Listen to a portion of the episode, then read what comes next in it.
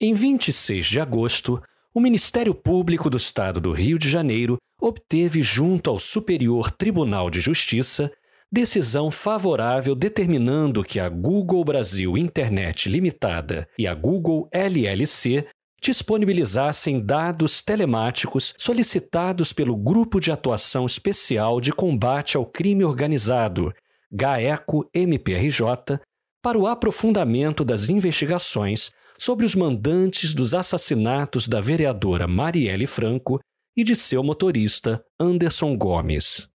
Responsável pela sustentação oral do MPRJ, o Procurador de Justiça Orlando Belém, assessor-chefe da Assessoria de Recursos Constitucionais Criminais, Arque Criminal do MPRJ, explicou a decisão em entrevista ao MP Cidadão. Confira. Como essa atual vitória nos tribunais superiores muda as investigações do caso? Eu acho que vai ser muito benéfico para quem para o, Ministério Público, que, que no caso da ECO, que, que está responsável pelo exame da, da questão no, no juízo de, de primeira instância, porque tem uma nova possibilidade investigatória de análise do, dos dados telemáticos e com isso é ter uma a possibilidade, ter a possibilidade de verificar se, se existe realmente algum dado que leve ao, ao mandante. Então, a decisão dada pelo ministro Rogério Schietti, pela terceira sessão do STJ, foi uma decisão muito interessante, uma decisão é que, que consolida né, a necessidade de num mundo digitalizado como o nosso, e que essa investigação se faça num plano moderno e como tem sido feito com muito afinco lá é, pelo GAECO. Então, acho que é, a decisão em si é um, é um avanço é, esplêndido, é, a despeito da resistência da, da Google, que inclusive em relação ao tema já interpôs recurso extraordinário para dar continuidade ao não fornecimento de tais materiais e tenta levar essa questão para o Supremo Tribunal Federal. Mas a decisão do, do STJ foi excelente e vai viabilizar o GAE com uma nova frente de investigação e não é fazer algo que, que possa restringir a atividade investigatória do Ministério Público. Por que o MPRJ precisa destes dados? Que dados são esses? Como a obtenção deles interfere na investigação do caso?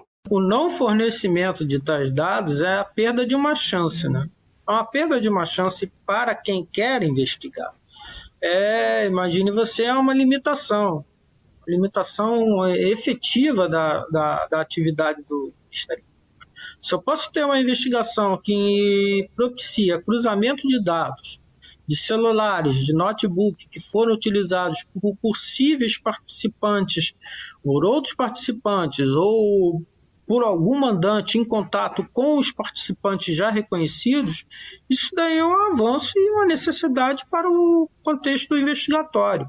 Né? Não possibilitar isso é que é realmente uma restrição e não se pode ter um Ministério Público atuante, um Ministério Público forte, sem a possibilidade de exercer uma função investigatória. E uma função investigatória, toda ela é, é, é baseada num sigilo, num, num, contexto bem definido, o que, e que não encontra nenhuma situação de invasão à, à sociedade ou de invasão à individualidade no, havendo qualquer contexto de, de afastamento de, do direito à intimidade. Então, é, a importância é a possibilidade de uma nova vertente investigatória e de que essa vertente investigatória seja feita com plenitude, não impedindo que o Ministério Público tenha o seu atuar e a sua função investigatória infirmada. É esse o contexto que está em jogo. O senhor pode nos explicar por que o caso foi para o Tribunal Superior? Este caso ele inicia com um HC perante o Tribunal de Justiça e este HC que foi impetrado pela Google para HC não, melhor, perdão, um mandado de segurança em âmbito criminal, é, que foi impetrado pela Google, é um MS que quis impedir a busca e apreensão é, solicitada pelo Ministério Público e a obtenção desses dados telemáticos. Então, este MS foi, não foi é, acolhido pelo Tribunal de Justiça, pelo exame é, pelo Tribunal de Justiça, e desta decisão que não acolheu a tese, não acolheu o pedido da Google, eles fizeram uma interposição de recurso, que é o chamado recurso ordinário, que foi para, para o STJ por questão de competência definida na Constituição. E no STJ, com, sendo recurso ordinário, nós apresentamos resposta contra razões para a questão. E essas contrarrazões é uma outra equipe de assistentes da, da Assessoria de Recursos Constitucionais, composta pelo Procurador de Justiça Antônio José Martins Gabriel, Maurício César Couto, a Ana Paula Rodrigues da Rocha, o, o promotor de justiça Guilherme Vogen e o recentemente que veio agregar a, também contrarrazões é, outros promotores de justiça né, para o desempenho de tal função. E foi basicamente é, isto que aconteceu. Foi em resposta a um recurso ordinário interposto pela Google. Qual o teor da decisão? É, franqueando ao Ministério Público a possibilidade de dar continuidade à investigação com a seleção e obtenção dos dados telemáticos. É, tal como requerido, e que a Google se recusa a fornecer, que são esses dados, onde pode ser feito cruzamento né, dos ID devices, dos IPs, para análise e verificação se existe é, é, uma possibilidade de chegar a chegarmos à identificação dos mandantes ou de outras pessoas que tenham participado desse crime extremamente é, odioso, é, feito contra uma, uma vereadora que, que promovia a defesa de direitos humanitários.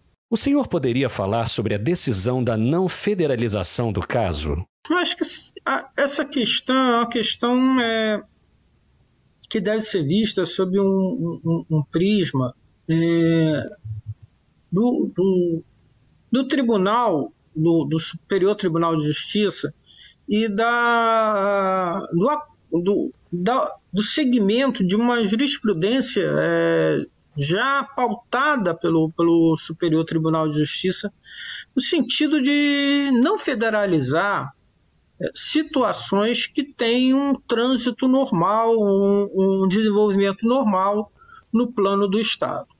É, o fato de você é, federalizar questões é, é, simplesmente é uma situação em que você reconhece é, a inércia ou você reconhece a total é, impossibilidade do Estado da Federação em promover a investigação daquela questão. Então, é, é, são situações em que se reconhece explicitamente uma falência da atividade investigativa, naquele caso concreto, naquele caso específico, porque não se quer investigar ou existe alguma dificuldade operacional no sentido de promover a investigação. Mas o, o fato é que tais situações elas nunca estiveram presentes no, no que diz respeito ao caso é, Marielle ou em outros casos já analisados pela, pelo Superior Tribunal de Justiça. E a pauta seguida pelo Superior Tribunal de Justiça foi essa, de reconhecer que quando o Estado empreende de maneira adequada todo, toda atividade investigatória, todo trâmite investigatório, há uma dedicação dos seus órgãos é, é, constituídos, né, das suas instituições no sentido de promover a investigação, tendo ela sucesso ou não, é, o, o fato é que você não pode promover a retirada, a supressão de um processo, de um inquérito da órbita estadual e passar para a órbita federal.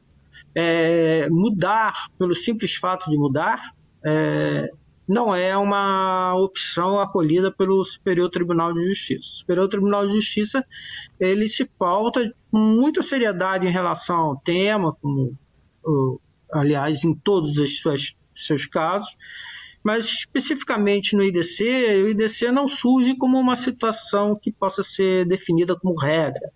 Né? Deslocar a competência não é regra, é exceção. E é uma exceção que só se faz se reconhecida é, a total é, inércia, tibieza por parte do órgão estadual que não aconteceu no, na situação. Então, o que o STJ fez foi seguir a jurisprudência já consolidada desde o primeiro IDC, que foi o IDC da Dorothy é, no estado do Pará, a missionária Dorothy, que, que foi assassinada e que se reconheceu que as atividades de investigação foram é, suficientes, da mesma maneira que aconteceu agora no caso é, é da vereadora Marielle, onde se verificou, até mesmo é, com, com, um voto é, unânime da, da terceira sessão, de que as atividades tomadas pelo Ministério Público do Estado do Rio de Janeiro e toda a investigação efetivada, também pelo MP e pela Polícia Judiciária, foram é, foi uma investigação é, suficiente e está sendo suficiente. O que a decisão da Justiça representa para o Ministério Público do Estado do Rio de Janeiro? Basicamente, a questão de nós termos uma autonomia e continuidade no, no processo de investigação. Isso é muito importante. É, hipótese da, do GAECO ter a, a possibilidade de ir adiante na investigação, verificar outros dados e, enfim, é tentar chegar à responsabilização criminal é, de quem teria ordenado é, esse assassinato brutal e então basicamente essa essa a oportunidade que se dá ao, ao Ministério Público.